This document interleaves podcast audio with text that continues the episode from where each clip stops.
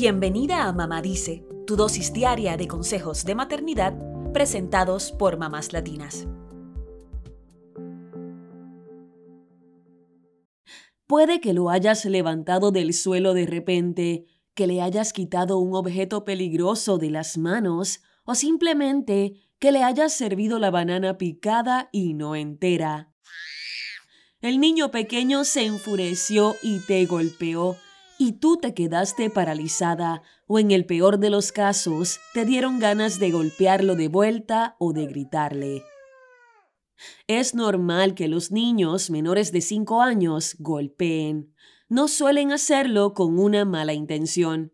Así que no tienes que sentirte una mala mamá porque tu hijo pequeño te golpeó o le pegó a su hermano o a otro niño. Las psicólogas infantiles Karina Schwind y Mariana Fernández, autoras del libro Nadie te enseña, dicen que hay tres razones principales por las que los niños pequeños golpean. Número 1. A esa edad son sumamente corporales. Todas sus reacciones y comunicaciones se dan a través de su cuerpo, porque todavía no saben expresar claramente lo que sienten. Por eso es común que hagan berrinches, que griten, golpeen, pataleen, lloren y hasta escupan. Es su forma de decir que algo no les gusta, de reaccionar ante una amenaza o de expresar su frustración. Número 2. Todavía su cerebro no está maduro para autorregularse. Cuando son pequeños, los niños se rigen más por su cerebro emocional, pues su cerebro racional aún está en desarrollo. Y para que esto suceda, necesitan de un adulto que sepa autorregularse para ayudarlos. Número 3. Aunque es algo esperable, también dependerá del entorno. Si en casa las reacciones de la familia y los padres son violentas, con gritos y golpes, entonces esa conducta podría instaurarse como algo normal.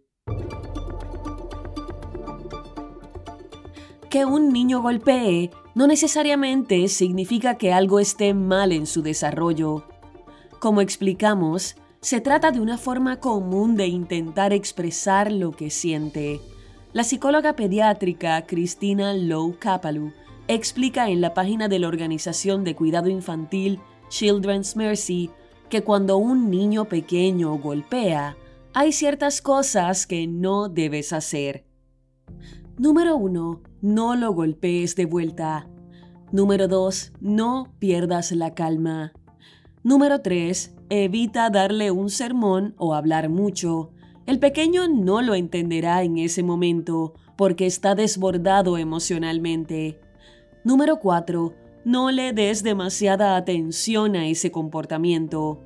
Hay niños que solo quieren llamar la atención, de una forma positiva o negativa.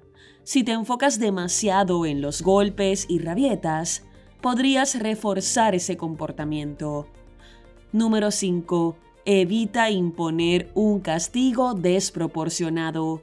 Como dijimos, los niños todavía no entienden lo que están haciendo mal, así que un castigo no corregirá el problema.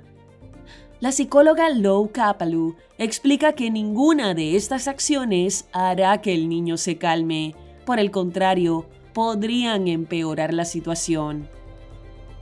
Entonces, ¿qué debemos hacer cuando un niño pequeño golpea? Lo más importante de todo es mantener la calma, explican las especialistas. Tu calma podría tranquilizar al pequeño y también le demuestras que sí es posible la autorregulación. Y además podrías Número 1. Decirle una frase breve como no se pega o se dan caricias, no golpes. Evita un largo sermón que el niño no entenderá. Es momento de dejar claro, con una frase corta, que no se debe pegar y ya. Número 2. No lo tomes como algo personal. Si el niño pudiera decirte claramente lo que quiere, lo haría. Así que no pienses que hace algo en contra de ti. Los niños suelen tener una lógica absurda. Intenta mantener la calma y recordarte que esto no durará para siempre. Número 3. Proporciona una consecuencia inmediata.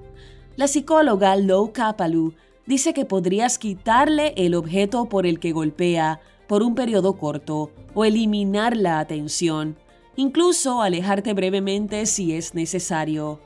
Si necesitas que alguien más se haga cargo del niño mientras tú te calmas, recurre a ese otro adulto.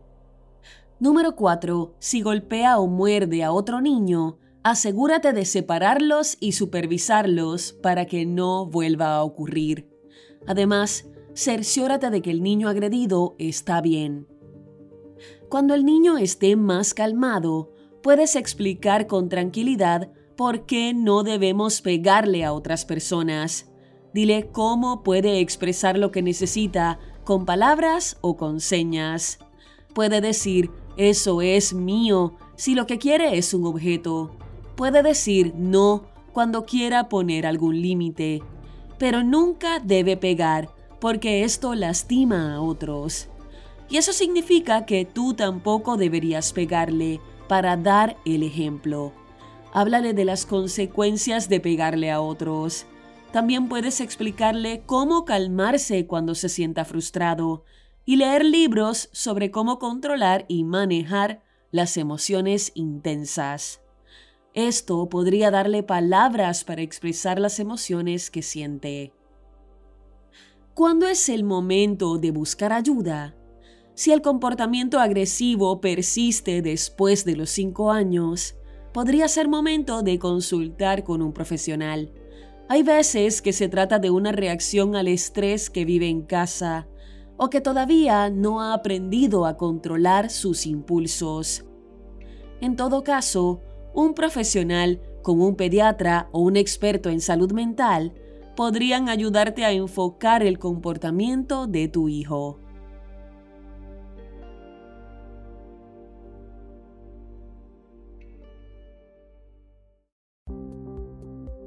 Eso es todo por hoy. Acompáñanos mañana con más consejitos aquí en Mamá Dice y síguenos en mamáslatinas.com, Mamás Latinas en Instagram y Facebook y Mamás Latinas USA en Twitter.